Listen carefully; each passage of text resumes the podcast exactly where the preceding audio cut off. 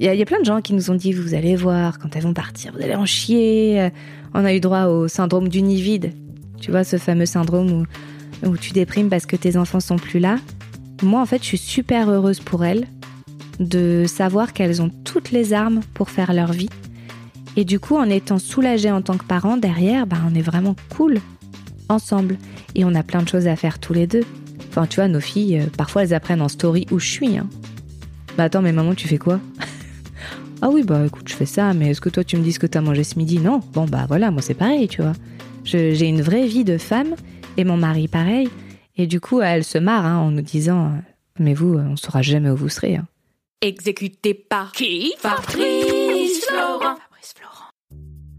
Bonjour, bonsoir, bon après-midi à tous et bienvenue dans Histoire de Daronne, l'émission où chaque deuxième et quatrième mardi de chaque mois, à partir de 6h du matin, je retrace avec mes invités leur rapport à la maternité. Après avoir interviewé une bonne centaine de darons dans mon autre podcast Histoire de Daron, il était temps d'explorer l'autre face de la planète parentalité. Je suis Fabrice Florent, dans la vie je fais des podcasts d'interviews et de discussions et je crée des contenus. Si vous aimez cet épisode, allez donc écouter la bande-annonce de ce podcast pour en découvrir plus sur moi et mes autres contenus. N'oubliez pas de vous abonner sur votre appli de podcast préféré, de mettre un cool commentaire et 5 étoiles au podcast sur Apple Podcasts ou sur Spotify et de partager cet épisode autour de vous s'il vous a plu. C'est le meilleur moyen de m'aider si vous aimez mon travail. Il y a un truc que je t'ai pas dit, c'est en gros, mais je crois que ça se prête moins à l'argent. Oui. Euh, tous les choses que je qu'on va dire là ensemble, en fait, t'as le t'as le final cut. Oui, mais en fait, euh, j'ai pas besoin. Ok. Vraiment, euh, je j'ai pas besoin que tu me renvoies un épisode ou je sais pas quoi. Ce qui est dit est dit. Enfin, tu vois, sinon je serais pas là en fait.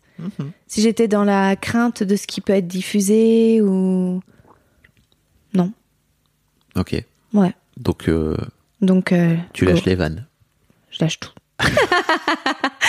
non mais vraiment, enfin, tu vois, ça, ça m'intéresserait pas si j'étais euh, dans la retenue ou dans le. De toute façon, je peux l'enlever ou non. C'est euh, franchise. Ok. Si je sais pas, je sais pas. Si je sais, je te dis. Si j'ai envie de garder un truc sous silence, je le garde. Enfin, tu vois. C'est très rare que j'enregistre ce moment et là je suis en train de l'enregistrer, tu vois, mais je crois qu'on va le, on va le garder de ce fait-là. Eh ben avec joie. On est donc avec Frédéric. Bonjour. Salut. Frédéric. Euh, Frédéric, tu as fait un épisode d'Histoire d'argent qui soit est déjà diffusé, soit pas encore. Je ne le sais pas parce que mon, mon planning est euh, un peu chaotique, euh, le planning de l'été. Mais si jamais l'épisode d'Histoire d'argent de Frédéric est sorti, vous le retrouverez dans les liens de cet épisode. Et S'il ne l'est pas, il n'est pas encore. En revanche, s'il l'est, je le mettrai à jour. Franchement, parce que je suis au top. Très bien. Euh, merci beaucoup en tout cas d'avoir euh, de, de m'avoir partagé tout ce que tu as eu à partager sur ton sur ta vie d'artiste entrepreneur qui a décidé de prendre en main son rapport à l'argent. Euh, mais tu m'avais aussi dit euh, maintenant que tu fais euh, histoire de Daronne, j'aimerais bien venir raconter euh, mon histoire de Daronne. Surtout que je ne connaissais pas ton histoire de Daronne et tu en as distillé quelques trucs là comme ça pendant l'interview d'histoire d'argent. Je me suis dit, ok, c'est un délire. Allons-y, allons-y. Frédéric, tu as 42 ans aujourd'hui. Oui. Euh, L'un des trucs que j'ai capté aussi, c'est que tu es avec ton mari depuis 25 ans. Yes. Donc, high school lover total, Total. ça part, voilà. Et que euh, vous avez décidé, alors là, je spoil de ouf, de faire des enfants entre vos. Euh, entre tes 19 et tes 22, J'ai- 23 À 23 ans, j'avais les trois. 21, 22, 23. What the f- Avril, mai, juin. 2001, 2002, 2003. On suit, nous. Ok, donc ça fait littéralement euh, 13 mois entre chaque enfant? Non, ça fait 6 jours, un an et 6 jours entre les deux premières. Elles sont nées dans la même semaine. Ouais. Enfin, tu vois, euh, Ouais. voilà. Et un an, oui, 13 mois pour les, entre la deuxième et. Et c'était voulu. J'insiste sur le fait que Oui. c'était profondément voulu. C'était pas ce que j'avais entendu les, les sages-femmes dire. C'était euh, un aller-retour. je, trouvais ça, très sympa de, des, des femmes qui retombent enceintes euh, Oui, faute non. de contraception. Ah non, non, là, euh, c'était ultra voulu. En fait, on voulait des enfants rapprochés. Et en plus, elles sont nées prématurées. Donc, elles se sont auto-rapprochées elles-mêmes. Waouh. Ouais. Fallait pas perdre de temps. J'ai l'impression que Non. Fred, quand elle avait genre 20 piges, C'est c'était pas, ça. c'était pas pour rire. On va en parler. Yes. Mais avant ça, j'aimerais bien savoir comment t'as voulu devenir maman. Qu'est-ce qui t'a donné envie de devenir maman? Eh ben, je vais te dire, euh, ce qui m'a donné envie de devenir maman à la base, c'est mon neveu qui m'a donné envie de ne pas devenir maman. Parce que j'ai été tata, j'ai quatre grandes sœurs qui ont 7, 8, 11 et 12 ans de plus que moi et qui donc ont été maman avant moi, par la force de l'âge, on va dire. Et je me suis retrouvée tata à 16 ans d'un petit garçon odieux, capricieux, relou, chiant, vraiment l'horreur. Et euh, je le gardais assez souvent. Et une fois dans la rue, euh, bah, il tapait un scandale par terre. Et là, il y a une dame qui passe qui me dit Faut tenir votre fils. Et là, je me retourne en disant Bah, C'est pas mon fils. Hein. Et ce petit con qui commence à crier Maman Ok, voilà. Le piège Exact. refermé sur toi. Et là, je me suis dit, j'aurai jamais d'enfant. J'aurai jamais d'enfant. C'est hors de question, c'est pas possible, c'est c'est ingérable, les gosses, euh, c'est pas pour moi. Et en même temps, euh, il y avait une autre voix qui disait, euh, bah peut-être que lui, il est comme ça, mais, mais en fait, il y a plein d'autres enfants ultra cool. Et bien sûr que tu vas avoir des enfants parce que tu veux des enfants. Donc euh, voilà, et le fait de rencontrer mon mari jeune, j'avais 17 ans, on savait pas qu'on allait rester ensemble toute notre vie. Enfin, du moins jusqu'à maintenant. Hein. on ne sait jamais de quoi demain est fait. Je suis ouverte à tout. Bref. Oui. Et, euh, et toujours est-il qu'en se rencontrant jeune, il y avait tout de suite cette histoire d'enfant qui s'est rapidement immiscée. Il y avait vraiment ce désir de fonder une famille. Mais j'ai l'impression de ce que tu racontais justement dans cet épisode d'Histoire d'argent que t'étais ultra déter. T'étais Oui. pas en mode, nous, ok, on veut fonder une famille. Ah non. C'est un projet euh, qu'on Ah aura à la trentaine. Ah, je te dis direct. C'était la euh, semaine prochaine, quoi. Alors là, pour le coup, on parlait tout à l'heure de tableau Excel. Bon, c'était pas un tableau Excel, mais j'avais fait tout un tableau sur un carnet, tu sais, comme j'aime le papier maintenant, avec des feutres, je me rappelle très bien, de couleurs différentes selon les dates d'ovulation, etc. Et je peux te garantir que c'était un planning ultra sérieux. Et au bout de six mois, n'étant pas enceinte, je suis retournée chez le gynéco avec tout mon tableau, prise de température, machin, en disant, je veux un bébé, j'arrive pas, qu'est-ce qui se passe? Et lui, il a halluciné, genre à 20 ans, d'avoir une patiente comme ça, en mode, alors on va se détendre. vous savez que 20 ans, ça fait que 6 mois que vous essayez. Il y a des gens, ça fait 20 ans qu'ils essayent. Donc calmez-vous, quoi. Retournez chez vous, niquez, ça va bien se passer. Enfin voilà, c'est tout. Et du coup, euh, c'était vraiment, euh, à ce moment-là, j'étais triste en fait, tu vois, de me dire, bah, ça fonctionne pas. Pourquoi moi ça fonctionne pas? Il y a un petit côté euh, un peu de mal à lâcher prise, euh, un peu be- besoin Ouais, de contrôler. bah, euh. En fait, pour moi, c'était facile. Enfin, tu vois, dans l'optique. Et si ça fonctionnait pas, c'est qu'il y avait un souci. J'avais peur d'avoir ce souci de stérilité ou Ouais. j'en entendais parler. Du coup, forcément, ça me ça me mettait la panique à me dire au bout de six mois, c'est c'est raté. Enfin, il y a un problème entre nous, tu vois. En fait, non, pas du tout. Bah, l'histoire Oui, t'a- voilà. L'histoire le prouvera. un truc euh, pas du tout. Euh, ok. Qu'est- Qu'est-ce qui qu'est-ce qui fait que à un moment donné ça se ça fonctionne? C'était déjà combien de temps après? Bah, juste après avoir vu le gynéco, en gros. Oui. Tu vois, enfin, c'était vraiment en fait le temps d'arrêter la pilule ou Oui. quelque chose comme ça, en fait, où tu te dis, bon, il faut juste un temps pour que ton corps retrouve un rythme normal, naturel. Go, quoi. Tu te souviens du moment où tu te rends compte que t'es enceinte? Ouais, à fond. À fond, je sors d'un enterrement. Ah oui. Super. Je sors d'un enterrement, mais justement, comme quoi la vie est belle, Oui. la vie continue. Je sors d'un enterrement, je tombe euh, sur un laboratoire médical. Je me dis, euh, go, go faire une prise de sang. Quoi? Go faire une prise de sang. Je, je sais que j'ai du retard dans mes règles, qu'un test de grossesse sur lequel faut pisser, c'est pas forcément fiable. Moi, je veux savoir. Je veux être au courant. Mais t'as, je veux dire, aucun symptôme? T'as pas les, t'as pas les seins qui. Bah font- euh, non, puis enfin, tu vois, je le sais pas vraiment, en fait. Bah Enfin, oui, je, je sais pas ce que c'est ces symptômes. Bah voilà. Il y avait pas inter- rappelons qu'il y avait pas internet à l'époque. Enfin, il y avait pas les réseaux sociaux. euh, Non. la, la, on va dire la, la en 2000. parole. Voilà. Pendant 2000. Internet est débute. Exact. Et il n'y a pas du tout euh, ce genre d'infos. Bref. Du coup, je fonce au labo. Mais c'est ouf ça de te dire tiens je vais faire une prise de sang. Bah oui.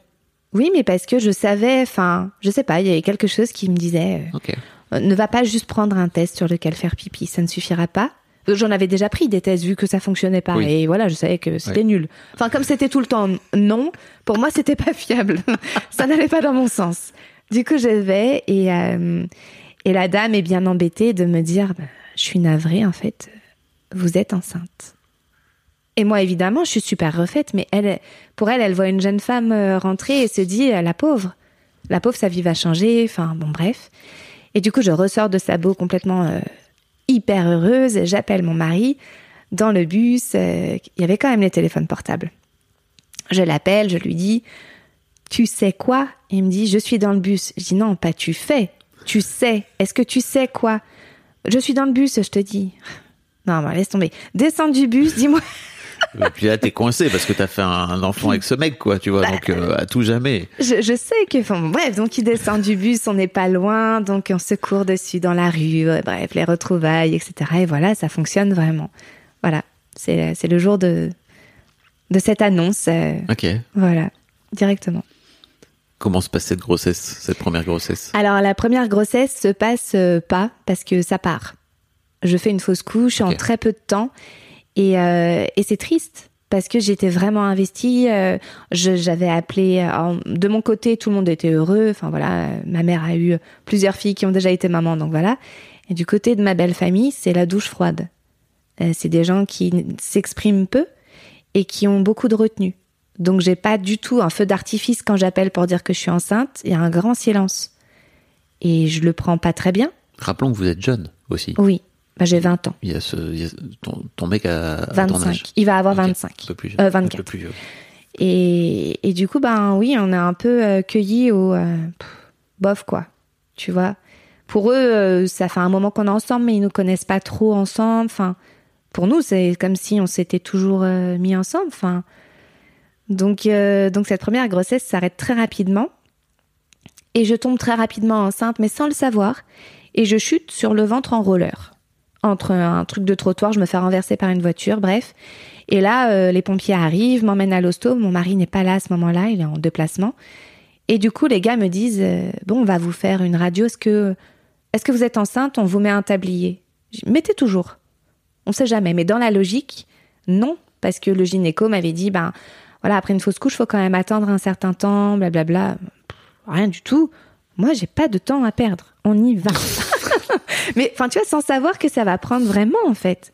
Et du coup, bah, je suis enceinte, mais sans le savoir. Et donc, euh, j'ai cette radio avec le tablier, euh, heureusement, plombé pour euh, Hmm. rejeter les ondes, quoi. Et donc là, bah, quand je suis enceinte, on prend le temps d'attendre trois mois pour l'annoncer. Pour pas faire cette, euh, cette erreur, effectivement, de l'annoncer très vite et puis bah, que ça tienne pas et, et que ce soit pas marrant, quoi. Ok. Comment se passe cette grossesse pour toi? Alors ça se passe euh, bien. Je me rends compte que je veux pas rester à Paris. C'est compliqué pour moi d'habiter à Paris et de me dire que je vais avoir un enfant à Paris. Ça me plaît pas du tout. Donc on part en Savoie. Là, j'ai pas de permis de conduire. J'habite dans un village avec 35 habitants et 100 vaches. Il y a plus de vaches que d'habitants. C'est un peu raide en arrivant d'une grande ville, tu vois. J'ai pas trop l'habitude. Et, et je suis pas. euh, on m'a toujours dit la grossesse c'est pas une maladie. Donc moi, je veux aller faire des trucs. euh, Je veux continuer à faire du roller dans des routes de montagne. C'est vraiment pas bonne idée. Enfin, voilà. Donc finalement, je me retrouve un peu coincée euh, dans la peau de quelqu'un de sage que je suis pas forcément. Mais bon, ça se passe bien. Par contre, je suis tétanisée à l'idée d'accoucher. C'est vraiment une grande peur que j'ai. Qui va s'avérer euh, véridique, cette peur Ou c'est un truc. Ça s'est pas bien passé, de ce fait-là, l'accouchement ou... Bah en fait, je suis arrivée pour accoucher, j'ai entendu une femme hurler, mais des, des vrais hurlements. De le hurlement qui vient de l'intérieur de ton corps. Et là, j'ai fait demi-tour et j'ai dit, c'est sans moi. Il faut bien que cet enfant sorte un moment Je me donné. dis, vous vous démerdez, mais moi, je fais pas ça. ah non. Non, non, bah non, ça va pas. Enfin, c'est hors de question, quoi. Ah là, il a fallu négocier. Donc, j'ai commencé à négocier une césarienne et on m'a dit, non, mais n'importe quoi. vous allez vous calmer. Du coup, ils m'ont foutu dans une baignoire pour me détendre. J'ai vraiment eu euh, une équipe euh, très, très chou. Et, euh, et en fait, ça a été très rapidement. Et j'ai eu une fin de péridurale qui m'a juste paralysé les jambes. Du coup, je sentais tout, mais juste, je pouvais pas repartir en marchant. C'était très con comme truc. Et, heureusement que je l'ai eu parce que j'ai le placenta n'est pas parti. Du coup, il a fallu remonter le chercher. Et ça, sans péridurale, il faut qu'on t'endorme. Donc, euh, c'était bien de l'avoir eu en fait cette euh, cette péridurale pourrie qui marchait qu'à demi. Au moins, elle était là pour ça, quoi. Ok. Mais sinon, enfin, l'accouchement s'est bien passé et j'étais tout de suite euh, vraiment dans mon rôle de mère, tu vois.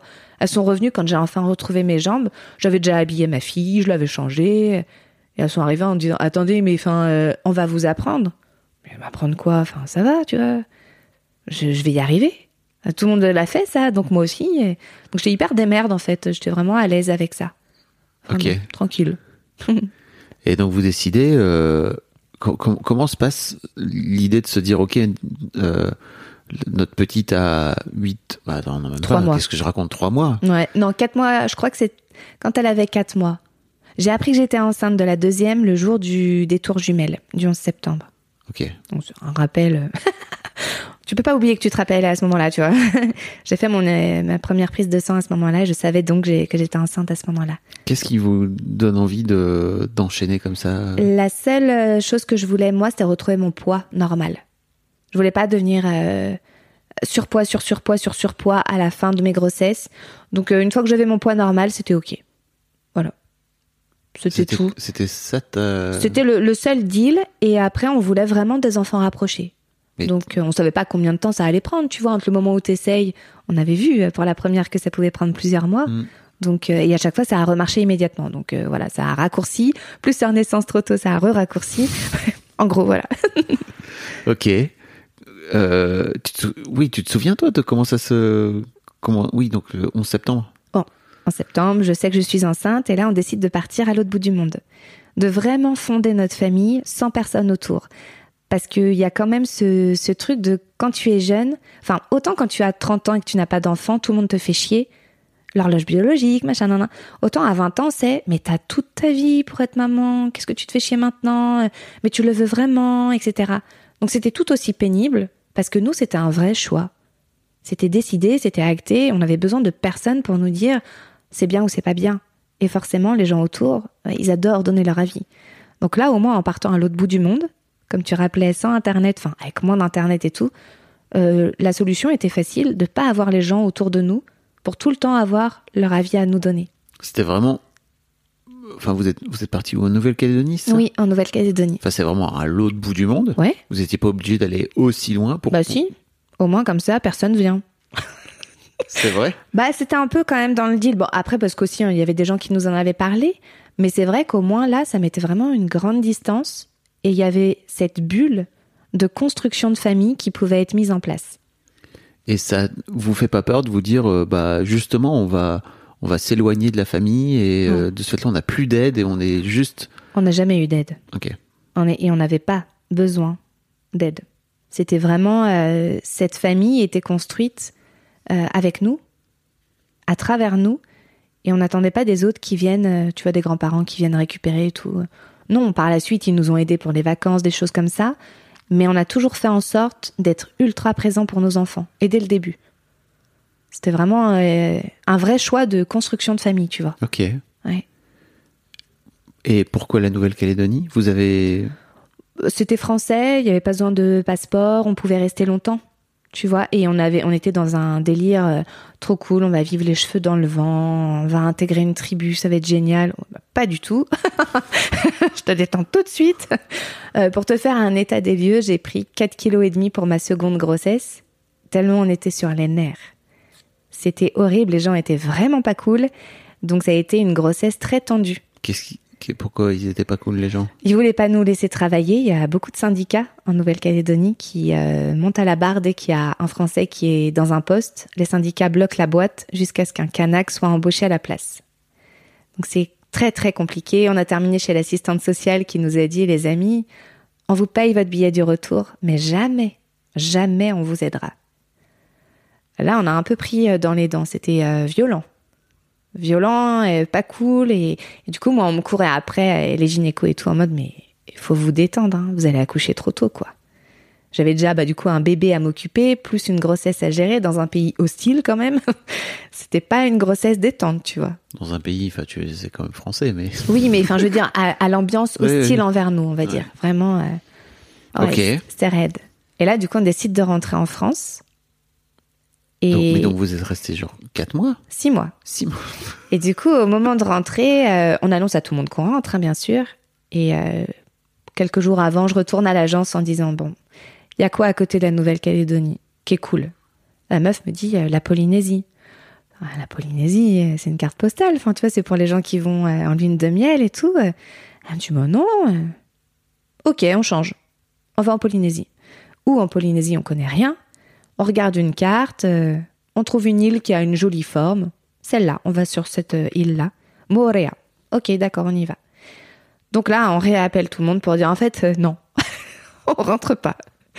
Nos familles, ils font le yo-yo émotionnel. Bref, donc on termine, on arrive sur notre île. Là, il y a une Tahitienne qui vient nous voir, qui dit Ah, toi, tu viens pas pour le tourisme. T'as ta femme, ton bébé, en plus elle est surenceinte. Venez chez moi, je vous fais le même prix qu'au camping. Nous, ça fait six mois qu'on nous tape dessus, euh, tire l'arigot, donc euh, non, non, non. Donc gentiment, on lui dit non, c'est gentil, mais non. Je vous laisse mon numéro, on sait jamais. Une nuit de camping aidant, on rappelle le lendemain matin. Euh, Madame, c'est toujours possible de venir chez vous? Donc on a terminé deux semaines chez cette dame, vraiment gentille, qui nous a aidé à nous installer sur l'île. Et puis euh, mon mari a trouvé un travail. On a une vraiment euh, toute petite cabane en bord de lagon. C'est euh, vraiment magique. On est vraiment bien.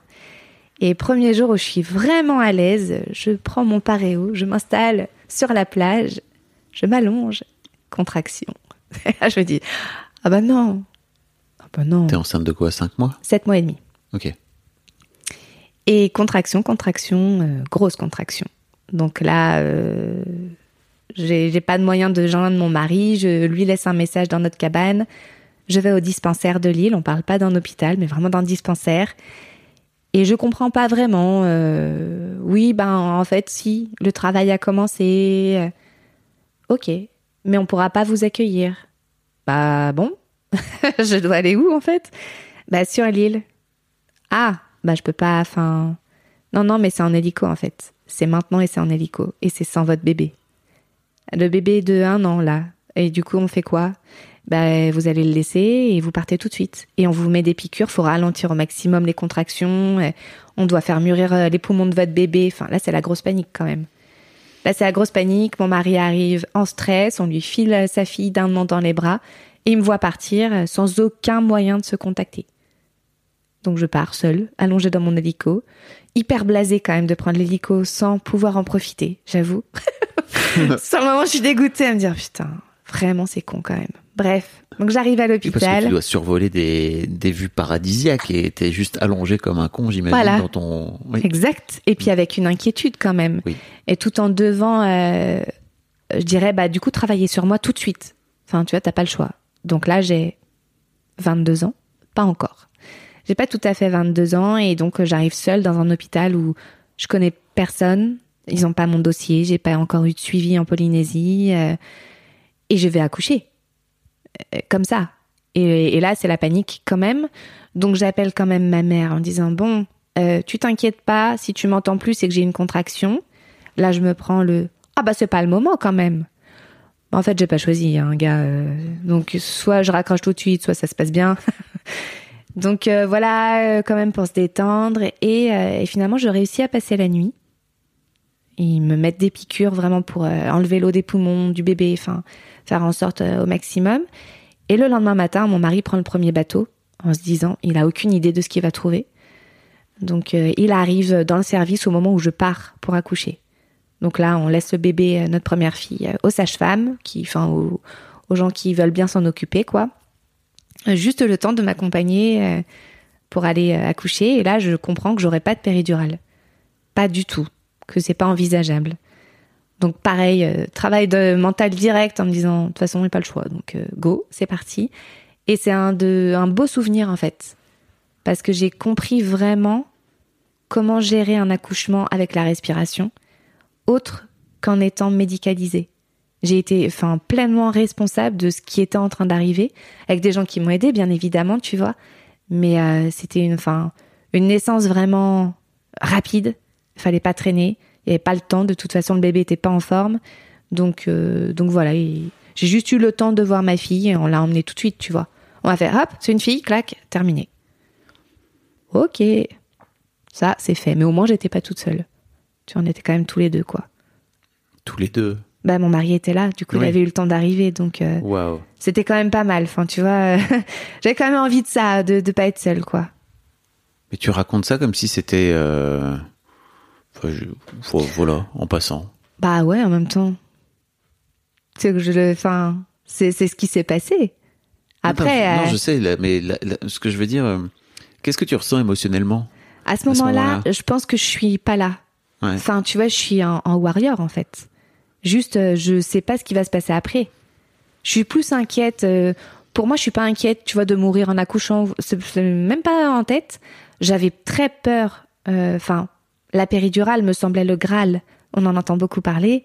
Et du coup, j'avais plus peur de ça. Et quand j'ai compris que les femmes euh, qui étaient à mes côtés n'avaient pas du tout le même rapport au corps qu'en France, et qu'elles m'ont vraiment aidée, et qu'elles ont été avec moi, qu'elles m'ont accompagnée, et qu'elles m'ont tenu la main, qu'elles m'ont euh, parlé tout du long, qu'elles m'ont dit chaque contraction c'est une vague, surf, vas-y, mets-toi dans la vague et tout. Et là, t'es là, ah putain, les meufs, putain, vous savez faire quoi. Tu vois, j'ai vraiment été soutenue. Donc euh, émotionnellement, je pense que je suis vraiment dans ce euh, on verra après. Mais là, tout de suite, on me demande de faire un truc. De toute façon, j'ai pas le choix, en fait. Mm. Quand tu dis que les meufs euh, qui sont avec toi n'ont pas le même rapport au corps Oui. qu'en France, Oui. enfin, qu'en métropole, tu parles de quoi? En France, j'étais allongée, j'avais pas le droit de faire autre chose. Euh, quand je disais que j'avais peur, on me traitait un peu, tu vois, comme une enfant capricieuse. Oh bah ça va, ça va aller. Mais vous avez déjà eu un bébé, vous? Non. Ah ok. Comment tu peux juger si ça va aller? T'as jamais expérimenté. C'est compliqué, tu vois, pour moi de comprendre ça. Et du coup, j'avais vraiment cette sensation de euh, c'est l'immobilité. Je suis danseuse, j'aime le mouvement dans ma vie, tout est mouvement. Et là, d'avoir des gens qui sont à côté de moi, qui m'ont permis quand même, j'ai été allongée au moment de l'expulsion. Mais tout du long avant, je me baladais dans les couloirs. euh, Tu vois, il n'y a pas du tout le même rapport. Elles sont très, en même temps, c'est une population assez fataliste. On a vu après, donc on avait notre bébé en couveuse. Les autres tahitiennes qui avaient leur bébé en couveuse ne posaient aucune question. Elles savaient pas si l'état de leur enfant était bon ou pas. Elles attendaient. Elles étaient dans l'attente. Tu vois, et je me rends compte que euh, finalement, elles m'ont vraiment euh, accompagnée sur le on, on sait faire. On est un corps de femme, on est fait pour. J'avais des hanches qui étaient bien larges pour laisser passer, etc. Donc t'inquiète pas, ça va bien se passer, juste laisse-toi porter. Alors qu'en France, on te dit pas ça. Enfin, en tout cas, moi, j'ai pas vécu ça. Mm. ça peut arriver, et tant mieux, heureusement. Peut-être que ça existe un peu plus aujourd'hui, j'imagine, Oui. avec euh, toutes les toutes les nouvelles façons de de d'accoucher en fait. Mais Ouais. j'imagine que début tout début 2000, Oui. c'était pas forcément euh, C'était pas trop ça. trop ça. Et donc euh, euh, votre enfant est né prématuré, Voilà. enfin, votre votre deuxième fille? Oui. Donc là, on la retrouve euh, dans une boîte, enfin, tu vois, en néonatologie, Mm. avec un petit chapeau sur la tête. Euh, Là, c'est. Waouh, elle ressemble pas vraiment à un bébé bien portant. Enfin, elle fait 2 kilos, euh, elle va perdre du poids forcément dans les premiers jours, etc. Et je me retrouve surtout, enfin, ils ont une, une gestion vraiment différente. Je me retrouve dans la chambre d'une jeune femme, je crois qu'elle a 15-16 ans, qui abandonne son bébé, mais qui l'a quand même avec elle au début. Elle l'abandonne à l'adoption. Et moi, j'ai pas mon bébé. Et elle, elle a un bébé qu'elle veut pas. Enfin, tu vois, Mm. pour moi, c'est illogique, en fait, de mettre avec cette jeune femme. Je suis hyper frustrée. En même temps, on m'explique que je peux tirer mon lait pour le mettre en, en sonde à ma fille, mais qu'il n'y a pas de tire-lait. Donc, il faut le faire à la main, manuellement. Donc, j'apprends à tirer mon lait manuellement chaque jour, euh, à remplir des biberons et des biberons et des biberons et à me rendre compte qu'en fait, ils le mettent pas. Et que En si t'es pas derrière, euh, Mm. voilà. Donc, du coup, on fait un sitting, clairement. Mais bah, on lâche pas, quoi. C'est hors de question. Enfin, je vous ai donné un biberon, je veux le voir, il est où? Tralala. Et elles ont pas l'habitude de ça. Tu vois, c'est, je te dis, il y a vraiment cette fatalité de. C'est pas grave, s'ils le mettent pas, ils ont la raison. De la merde, je suis pas cassé le cul à me tirer du lait pour qu'ils le mettent pas, quoi. Donc, euh, allez. Ils connaissent pas expliquer- Fred, Ouais. ils connaissent pas Fredo. Allez expliquer leur dire non, non, non, non. Je vous ai déposé des biberons dans les bons timings et tout, s'il vous plaît. Donc, euh, on est là, hyper présent en fait. Et on a la chance d'avoir euh, quelqu'un de notre famille, euh, l'oncle de mon mari est, notaire, et un de ses collègues qui vit en Polynésie. Et il s'est mis en relation quelques jours avant mon accouchement. Du coup, le mec déboule à la maternité en me disant Qu'est-ce que je peux faire pour vous aider? Donc là, on lui dit Ben, en fait, on habite sur une île en face. On a un bébé en néonat. Mon mari doit bosser sinon on n'a pas d'argent. Moi, je suis coincée parce que bah, faut que je fasse ce bébé-là, mais il y a l'autre bébé. Enfin, on est un peu dans la merde en fait, ouais, clairement. Il y a moyen de nous aider, je sais pas comment. Il nous dit bah si vous voulez, vous pouvez habiter chez moi. Ah bah trop cool. Donc il habite pas loin de la maternité, ce qui me permet, en- finalement, on reste tous les quatre, enfin tous les trois, plus la quatrième dans son dans cette petite couveuse, on reste euh, à papeyetter pour aller euh, tous les jours à l'hôpital. Donc on y est flanqué tous les jours. Notre plus grande apprend à marcher dans les couloirs euh, de, la néonate, quoi, pendant qu'on gère ce bébé qui petit à petit euh, reprend goût à la vie et se, se met mieux, tu vois.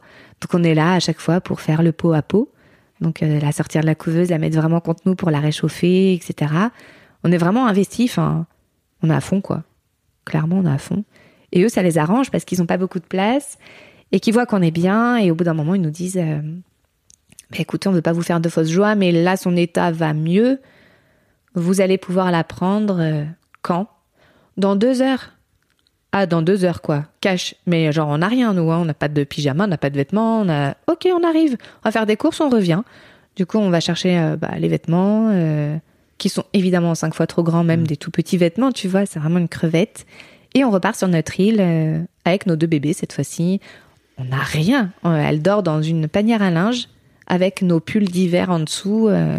c'est son berceau, quoi.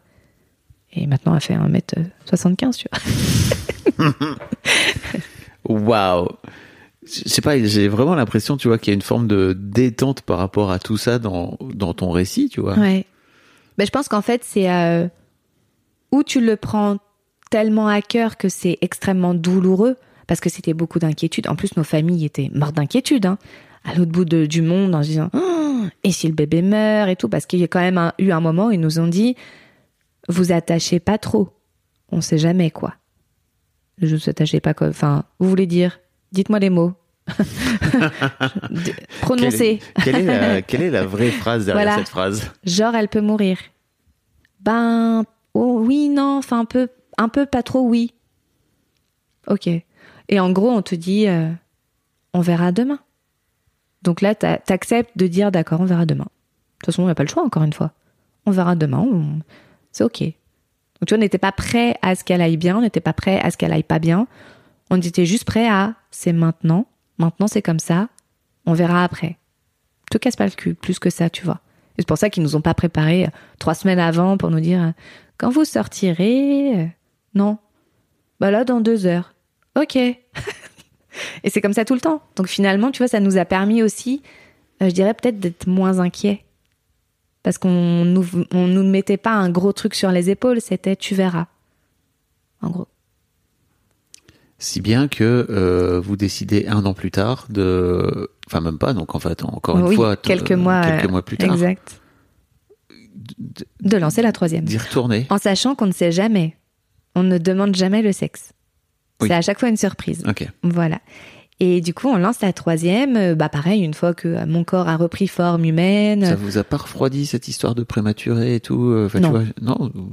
Non, parce que finalement, ça se passait bien. Oui. Enfin, tu vois, une fois que c'était lancé, voilà, elle allait bien, elle avait repris du poids, tout était bon dans Ouais, son dire, T'as développement. quand même été euh, enfin, en tu vois. Ouais, mais bon, enfin, ok. je me dis, il y a plein de femmes qui ont des accouchements vraiment ultra rudes. Bon, bah voilà, ça en fait partie. Enfin, tu sais jamais ce qui va vraiment se passer.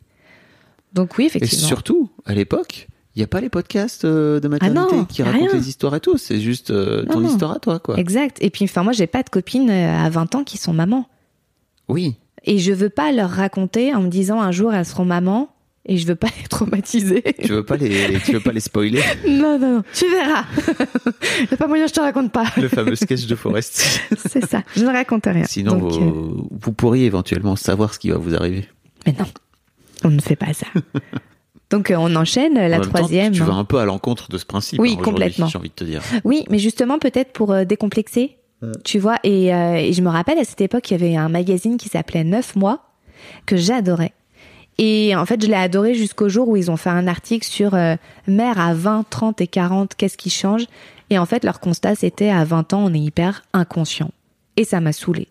Parce que moi, à 20 ans, j'étais tout sauf inconsciente. Alors, d'un sens, oui, peut-être. Parce que sinon, j'aurais jamais euh, déménagé à l'autre bout du monde, euh, j'aurais peut-être pas eu un enfant prématuré parce que c'était compliqué, etc. Mais, enfin, tu vois, j'étais hyper euh, consciente de ma responsabilité. Ouais. J'étais à, à fond avec mes enfants. Je dirais, il y a peut-être, c'est peut-être une forme de naïveté. Exact. euh, D'innocence. D'innocence, voilà. c'est encore mieux. Vraiment ça, ouais. Genre, ils savaient pas que c'était impossible, alors ils l'ont fait. C'est exactement ça. On se posait aucune question, tu vois. Et, euh, et nos filles ont toujours euh, été bah, pleinement dans tout ce qu'on faisait. Tu vois, on nous a jamais dit. Enfin, si, justement, on nous disait, tu verras, avec des enfants, c'est vachement plus compliqué. On a voyagé partout avec nos filles tout le temps, même à notre âge. Enfin, tu vois, il n'y avait pas de, de... Non, c'était simple. En fait, c'était fluide. Il n'y avait pas de prise de tête. ok. Donc, let's go pour la troisième. Let's go pour la troisième. euh, Quelle idée. donc euh, voilà, et on ne sait pas, hein, fille ou garçon, on n'a pas de préférence. On veut juste que tout aille bien. Et, là, bah pareil, on, bah, on décide de rentrer en France. Et puis en rentrant en France, on va directement à Chamonix. Tout se goupille en une journée. On trouve un emploi, un travail. euh, un emploi, un travail, c'est pareil. Bref, on trouve quelque chose et une, un appartement. On s'installe et rebelote. Une semaine après, je suis tranquille et en pleine nuit, ah, je connais ça. Ça, c'est une contraction de merde. Là, c'est parti, quoi. Et ça fait une semaine qu'on est là, on ne connaît personne. Je ne sais même pas où je dois accoucher. J'ai pas eu le temps de me renseigner. Donc, euh, pompier. euh, et donc, je descends seule cette fois-ci parce qu'on n'a personne pour garder nos deux premières filles. Et c'est en pleine nuit. Et du coup, là, j'accouche seule. Vraiment seule. Et là, c'est moins drôle. Sept mois et demi? Euh, huit mois. Huit mois Huit mois, et là je tombe sur une sage-femme, vraiment une bad bitch en fait, qui m'aide pas du tout. Euh, mais on vous a jamais vu à la blague. Ouais, pas encore en fait. J'allais prendre rendez-vous, c'est juste que j'ai pas eu le temps. Bah oui, vous comprendrez bien que là, il n'y a pas le temps pour la péridurale. Je comprends, mais va falloir m'aider quand même. Oui, enfin bon, c'est votre troisième. Réflexion de merde, tout va bien se passer. Donc au bout d'un moment, on se fâche et je demande à ce qu'elle sorte et qu'il y en ait une autre, parce que sinon je m'en vais. Elle connaît pas Fredo. Non, mais en fait, enfin, de la merde, quoi. On est quand même dans un moment où c'est délicat pour une femme et il y a quand même pas moyen de se laisser parler mal à aucun moment de notre vie. Donc finalement, c'est sa collègue qui vient continuer avec moi. D'autant plus cool que, encore une fois, j'ai l'impression que tout ce discours autour du personnel médical s'est un peu libéré ces dernières années, tu vois, de se dire, ok, bah, en fait, c'est moi la patiente ou c'est moi le patient. Mm. À un moment donné, si un médecin ou un personnel soignant me parle mal, je peux aussi venir lui dire, alors là, hors limite, frère. Exactement. Mais tu l'as déjà, toi, en Ouais. toi, juste parce que Ah t'es- ouais. parce que t'es toi. Ah ouais, parce que parce qu'il y a pas moyen. Enfin, tu vois. Après, bon, j'ai pas vraiment de menace à proférer, si ce n'est, bah, j'accouche plus. Hein. Mais ça, enfin, c'est foiré comme menace. Tu vois. C'est- va falloir bon. serrer très fort. Voilà. Mais résultat, c'est sa collègue qui prend en charge parce que on comprend et elle et moi qu'on n'a aucun intérêt de travailler ensemble. Que ce sera pas du tout euh, agréable. Et du coup, sa collègue euh, vient, donc euh, évidemment, bah, sans péridurale et sans être aidée en étant seule, c'est pas drôle, vraiment. Donc euh, elle me dit, on y est presque. Je dis ouais, enfin genre ça fait une heure que tu dis ça. hein. Moi j'y crois plus, j'en ai marre. J'arrête. Donc là elle me dit non mais vraiment, c'est vrai. Bah je veux une preuve. Donc là elle me dit ok, quoi? Je sais pas, une preuve. Donc elle me sort un miroir pour me montrer mon entrejambe. Là je me rends compte que c'est vrai. Du coup j'ai un regain d'énergie en me disant, j'ai pas forcément envie de voir ça, mais c'est ok. ça fait chier aussi. Bah, t'as demandé. Oui, je voulais une preuve. Il y a un moment donné où Enfin, bah voilà, tu veux une j'ai preuve, eu tu ma veux une preuve. preuve, t'as pas preuve. J'ai eu ma preuve. Donc, euh, notre troisième fille naît. Euh, mon mari appelle à ce moment pour demander. En fait, j'ai aucune idée. hein. On en est où? Vous avez une dame, euh, c'est mon épouse, elle arrive. Je sais pas. Je- quoi? Du coup, ah bah oui, monsieur. euh, Le gars avec c'est- ses deux mômes. Oui, oui, c'est une petite fille. Donc lui, il éclate de rire en disant évidemment. Enfin, pourquoi ce serait un garçon? C'est une petite fille, je Ce sais. gars ne fait que des filles, de toute Exactement. façon. Le mec fait, Mm. fait des meufs, quoi. Et, euh, et du coup, il attend qu'il y ait quelqu'un qui vienne chez nous pour garder les enfants pour ensuite venir me rejoindre. Et puis moi, j'ai ma fille contre moi et j'entends qu'elle respire pas bien. Mais euh, la sage-femme a repris. Elle me dit oui, enfin bon, euh, les inquiétudes des parents. Je dis ouais, enfin, t'es mignonne, chouchou. Tout à l'heure, je me faisais engueuler parce que c'était ma troisième et que du coup, j'étais censée savoir faire. Et maintenant, je dis que c'est ma troisième et que ju- justement, je sais faire. Et là, on m'envoie chier parce que je suis trop inquiète. Donc elle vérifie, effectivement, elle a de l'eau plein les poumons. Donc hop, rebelote, remettre dans une boîte, euh, blablabla, enlever l'eau, la jaunisse, tous les flanflons, tu vois. Bon, tout ça en dehors de moi. Donc moi, bah, je remonte dans ma chambre, je prends ma douche, je m'habille. euh, tu vois, je traîne pas en pyjama, robe de chambre. Pas possible. Donc j'arrive à, la néonate et là, je me fais envoyer chier. On me dit, c'est réservé aux familles.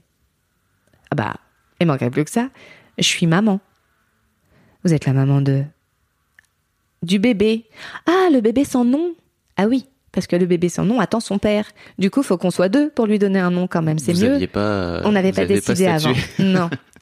Du coup, euh, du coup, je suis autorisée à rentrer. Une fois que j'ai montré pas de blanche et que c'était bien moi la maman, elle me dit oui, mais on n'a pas l'habitude en général. Les dames, elles traînent un peu. Je dis oui, enfin, peut-être elles traînent, mais moi j'ai une vraie vie derrière. hein. On y va. Donc euh, je- j'ai accès à ma fille et, et son papa arrive et donc euh, on décide son prénom ensemble, blablabla. Et puis pareil, tu vois, dans l'hôpital, devoir rester longtemps quand t'as déjà deux bébés chez toi.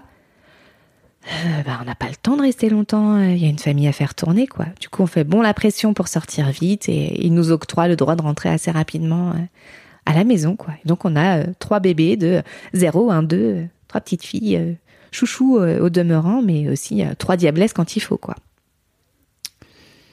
Ok, aujourd'hui, ces filles qui sont grandes. 19, 20, 21. voilà. Waouh. Euh, comment comment ça se passe euh, Comment ça se passe ta vie de maman depuis entre temps Ça se passe euh, bien. Alors, déjà, on voulait un quatrième qu'on a annulé, entre guillemets.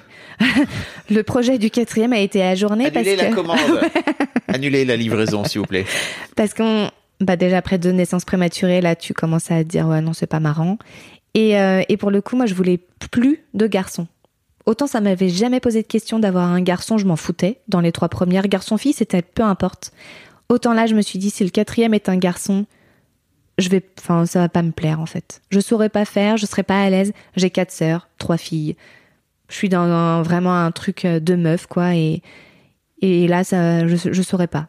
Je suis pas intéressée. Enfin, je le vivrais pas forcément bien. Donc en sachant ça, c'était pas marrant, tu vois, d'avoir cette épée au-dessus de la tête à te dire, euh, alors que tout le monde nous dit le contraire.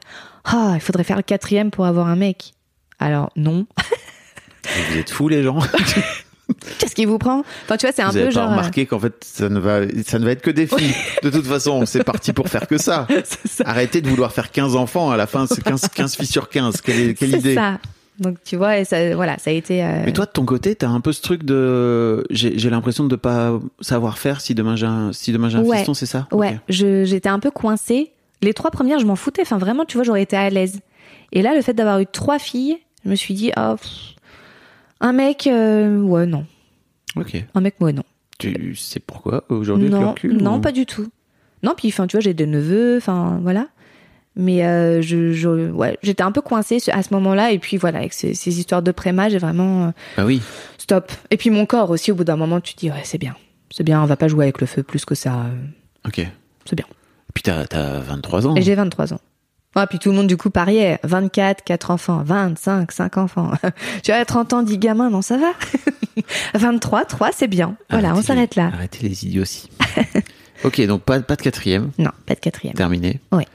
Euh, comment, comment se passe euh, cette vie avec, euh, avec ces trois filles? Ça se passe bien. On décide d'être vraiment pleinement dans l'éducation de nos enfants. Donc, euh, on travaille à tour de rôle. Parce que rester, en gros, on fait 6 mois, 6 mois chacun. Parce que au-delà de 6 mois, t'as juste envie d'exploser la maison, de brûler tout, de mettre tes enfants dans un four, de les faire rôtir. Enfin, Ne faites pas ça. hein. Ce n'est pas un conseil pas. que Fred est en train de vous donner. Non, mais c'est vrai que c'était quand même très hard. C'était des, enfants tout petits, quoi. Donc, euh, donc t'as le coup de bourre à la fin de la journée. euh, Tout le monde pleure, tout le monde crie, et toi t'en peux plus. T'as plus de temps pour toi. euh. Donc, on a besoin à chaque fois d'avoir une vie professionnelle et sociale pendant six mois, et puis les six autres mois d'être vraiment au sein du foyer. Donc, on n'a pas de mode de garde. On se débrouille vraiment tous les deux en alternant, quoi. Et on, s'en sort bien, on, ça se passe bien avec les filles, c'est cool. On continue de bouger autant qu'on a envie, etc. euh, c'est simple. J'ai l'impression que c'est d'autant plus simple qu'en fait, euh, vous êtes dans une forme toujours pareille d'insouciance un Oui. peu. On ne se pose pas de questions. Et on s'en fout des normes. Euh, Mhm. Elles ont jamais eu une chambre rose. Non. Elles ont jamais eu un lit gravé à leur prénom. euh, non. Par contre, elles ont jamais manqué de rien. Mais c'était très simple, très fluide. bah, on est fatigué, on dort. Elles ont faim, elles mangent. Voilà. Il n'y a pas de, de choses compliquées. Après, l'éducation, c'est faite naturellement. Dans le, il y a eu un moment, on en rigolait tous les deux en disant, en fait, on n'éduque pas, on dresse là. C'est, c'est quand il y en a une, c'est pas une, c'est l'autre qui prend le relais. T'es dans un non perpétuel. T'es tout le temps en train de redire les mêmes choses, de répéter. C'est des enfants. C'est la base. Donc euh, tout ça, on le découvre au fur et à mesure. Euh, pas forcément en lisant non plus, mais et non plus en discutant avec nos potes qui ont toujours pas d'enfants, mais juste euh, c'est c'est fluide. Vous n'avez pas la sensation justement vis-à-vis de vos potes, de, de- des gens de votre âge en fait, d'être en total décalage par rapport à eux? Et comment comment se goupillent de ce fait-là vos relations sociales? Bah en fait, ils trouvent ça mignon. Tu vois, ils viennent Ah, nous mignon. voir euh, avec euh, nos enfants, euh, mm, mais parce qu'on continue d'avoir une vie normale. Tu vois, dans les soirées, bah on se pointait avec des lits parapluies, on fout dans un coin. euh, à un moment, on est allé dans un mariage, notre fille aînée, on l'avait mis dans un tiroir. On n'avait pas de lit à ce moment-là, bah, on avait un tiroir. Voilà. Enfin, tu vois, c'était, on s'en foutait en fait. Réellement, il n'y avait pas de, ça se fait, ça se fait pas. Donc nos potes, ils prenaient comme on était, et, je pense qu'ils regardaient un peu du coin de l'œil en mode, euh, ils vont exploser en plein vol, c'est pas possible. tu vois, ils ont pas autant d'enfants en si peu de temps, avec la charge de fatigue que ça sous-entend, les nuits, etc. À un moment, ça va partir en steak, tu vois. Et résultat, bah, ils se sont tous séparés et pas nous. Et ben voilà, ça leur apprendra. C'est nous qu'on a gagné. Boum Non, mais enfin, tu vois, c'est pas pour autant que c'était simple, mais euh, il y avait pas de question, vraiment. Je te pose cette question parce que il y a un vrai truc, euh, notamment chez les trentenaires, tu vois, de, de bascule où euh, à partir du moment où dans une bande il y a un, un couple qui a des enfants, euh, d'un coup d'un seul il y a plus de soirée, mais il y a des goûters par exemple Oui. le dimanche après-midi pour euh, Oui. s'adapter aux enfants. Ouais. J'ai plutôt l'impression que vous vous êtes plutôt adapté à la vie et que vos enfants se sont adaptés un peu à vous. Exactement.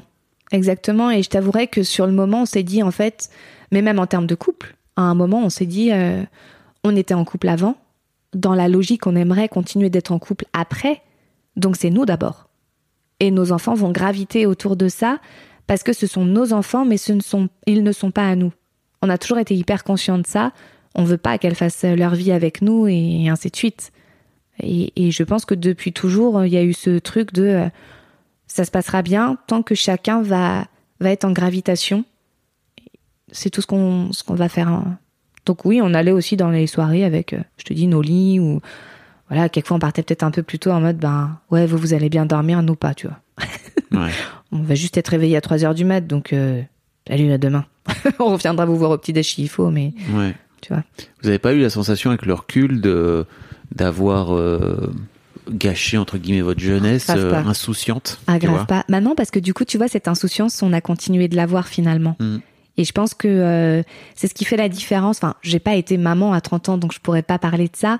Mais t'as Mais- des amis autour de toi, Oui. j'imagine qu'ils l'ont été. quoi. Exactement. Et je vois que c'est beaucoup plus compliqué, qu'il y a beaucoup plus de questions et, et aussi une certaine pression de ce qui se fait, ce qui se fait pas. Maintenant, il y a cette fameuse euh, éducation euh, positive, bienveillante. euh. je, je suis perdue quand je vois les parents s'adresser à leurs enfants sur mes stands de maquillage. Parfois, j'ai envie de rire et de dire, mais gars, tu te prends la tête. Arrête. Arrête. Comme quoi, par exemple, un Comme, exemple euh, ouais, j'en ai des millions. Comme euh, proposer à un enfant de 3 ans, alors tu préfères te faire maquiller à 15h35 ou 17h15 ben, Il en a rien à brère, le gamin. Donc lui, il veut maintenant. Et tu peux pas lui dire maintenant, c'est complet avant. Et là, du coup, bah, les parents, ils continuent. Alors, du coup, plutôt, je vais t'inscrire. Mais alors, dis-moi à quelle heure tu préfères. Et le gosse, il se roule par terre parce qu'il il est frustré. Et tu vois, les parents, ils arrivent pas à passer outre, quoi. Et tu rigoles en disant, ouais, non, laissez tomber. Nous, on n'a jamais laissé le choix. Enfin, voilà. Bah écoute, c'est pas possible maintenant. Nos enfants n'ont pas fait de caprice. Ça a été réglé. Elles ont essayé, hein, une fois. Et puis elles ont vu bah, que ça marchait pas. Et ça a été terminé. Voilà. Zach. Posé, tu vois. On a enchaîné derrière et c'était très simple. Vraiment, il y avait ce, ce côté de bah écoute, je te dis non. Je, enfin, tu vois, euh, j'ai un de mes potes euh, il y a deux jours qui me disait mais est-ce que tu te rappelles avoir beaucoup crié?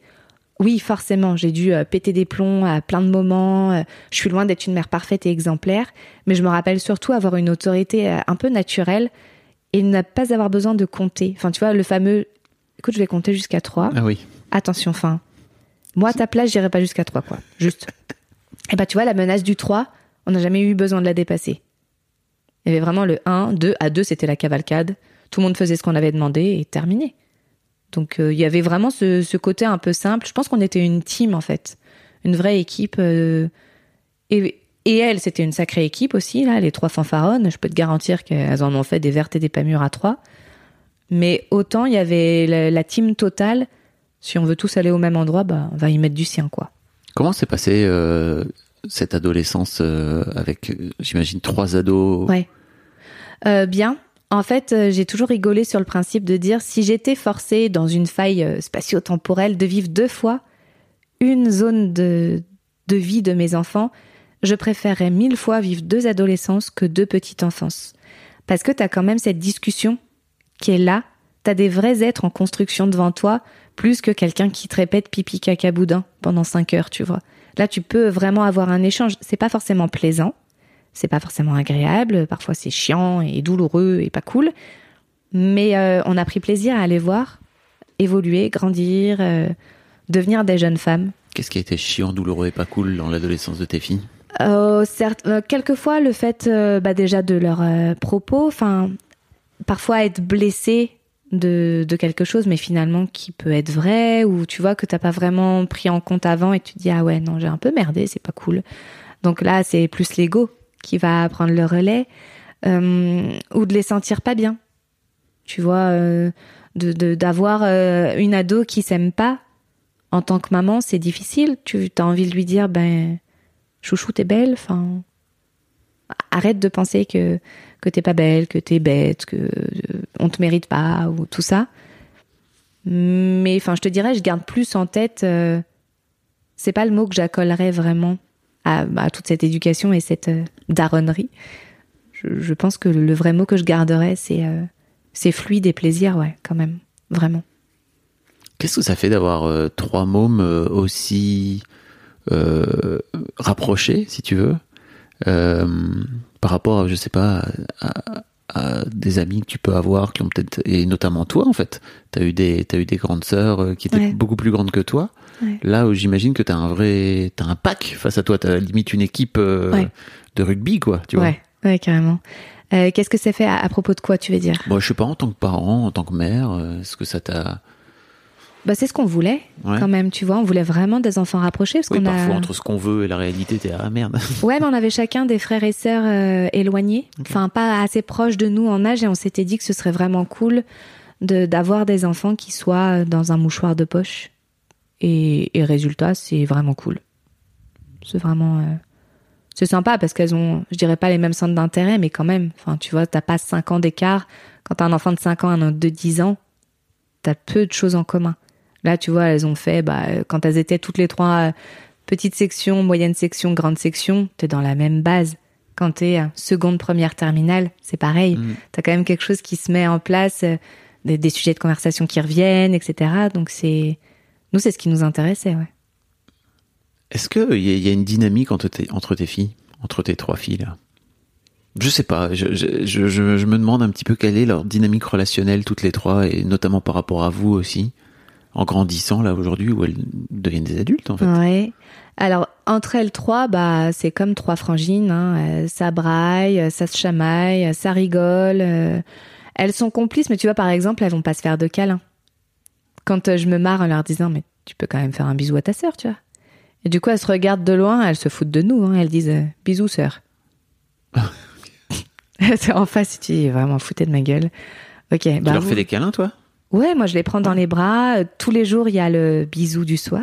Ah encore? Euh, encore. J'ai lu des, des histoires super tard.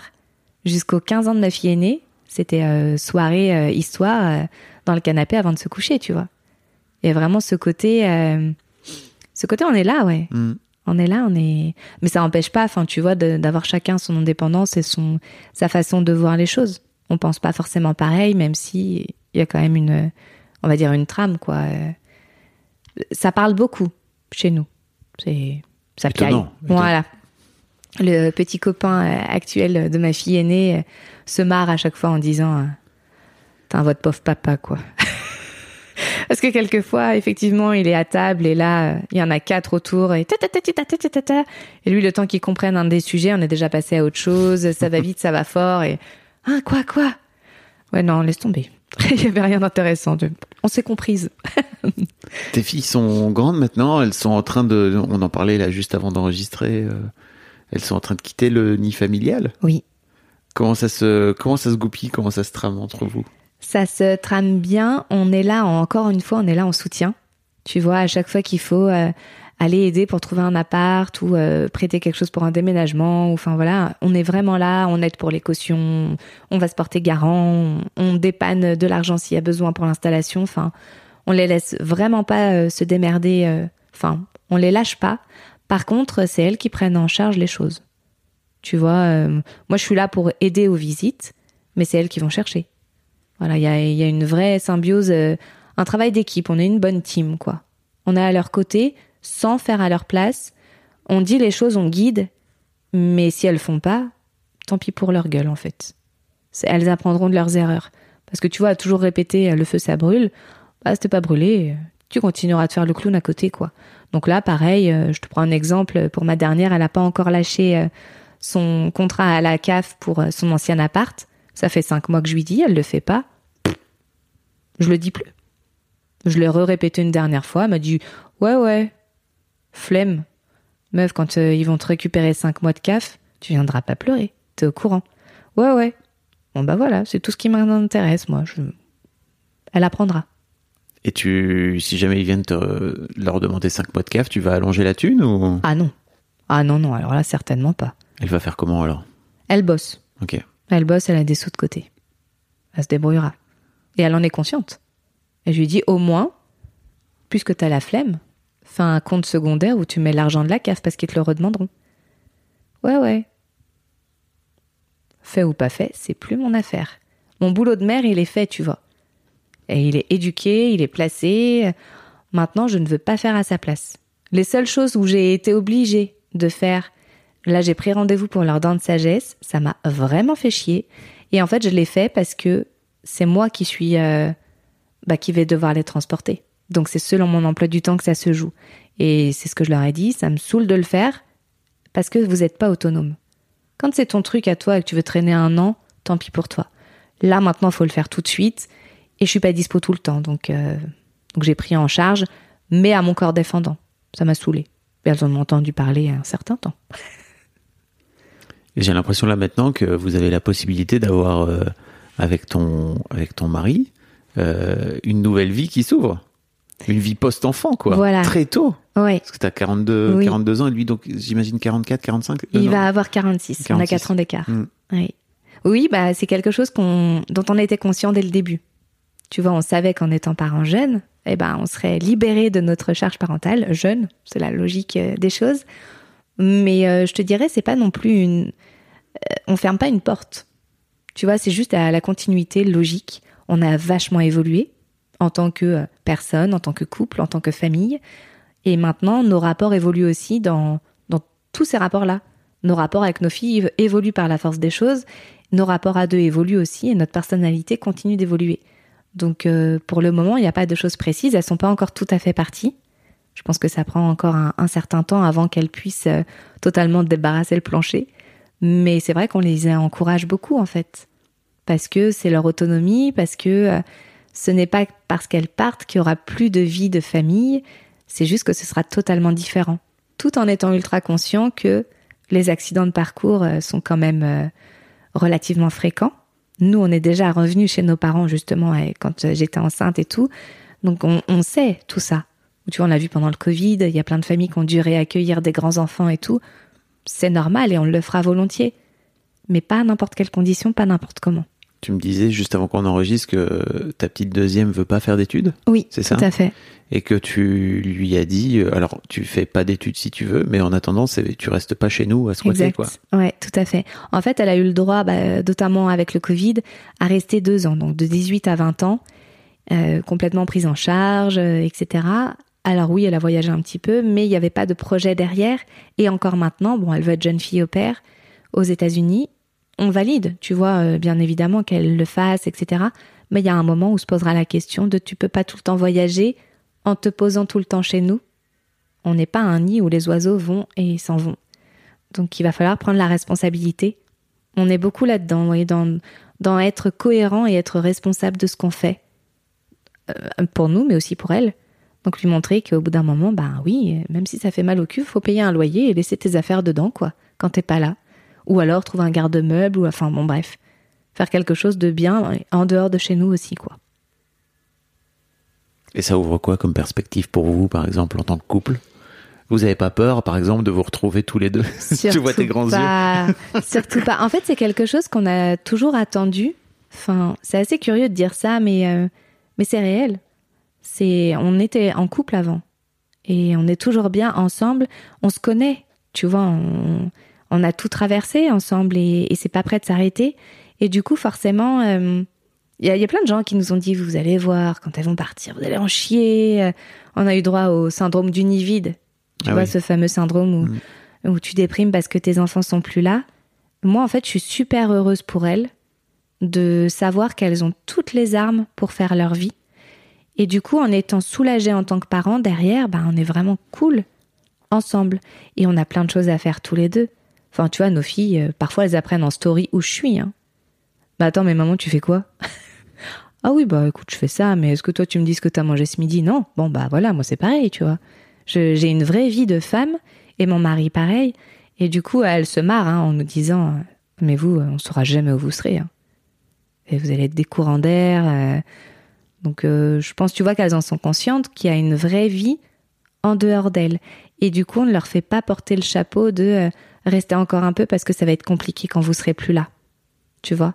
Elles savent qu'on est bien avec tout le, pas bien euh, des couples aussi. Hein. Je dis pas que tout est rose, mais juste euh, elles ont pas cette pression de si on part dur pour les parents, tu vois. Pas du tout. C'est cool ça. Hein Je sais pas si c'est cool. Nous, c'est notre façon de faire et, et c'est comme ça qu'on voit les choses. Après, Enfin, faudrait leur demander. tu vois? Et justement, elles sont là, Jean-Pierre Foucault. bon, bref. Euh, merci beaucoup, Frédéric. Avec plaisir. C'était passionnant. Merci, Un grand à, merci toi. à toi. Salut. Merci, ciao.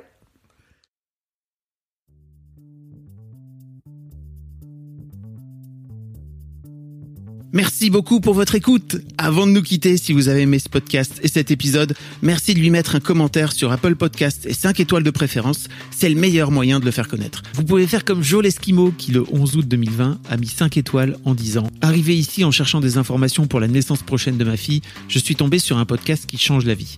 Je le conseille aux futurs papas, mais aussi aux autres. Les histoires sont intéressantes pour la vie. Merci d'avoir lancé cette super initiative et merci à tous les darons qui partagent leurs opinions et leurs histoires. Un grand merci à toi et vous aussi vous pouvez faire pareil. Vous vous rendez sur Apple Podcast et vous cherchez Histoire de Daron directement dans l'appli ou sur votre ordinateur. Merci à vous et rendez-vous tous les premiers et troisièmes lundis de chaque mois à partir de 6h du matin pour un nouvel épisode d'Histoire de Daron. Un grand merci à vous pour votre écoute.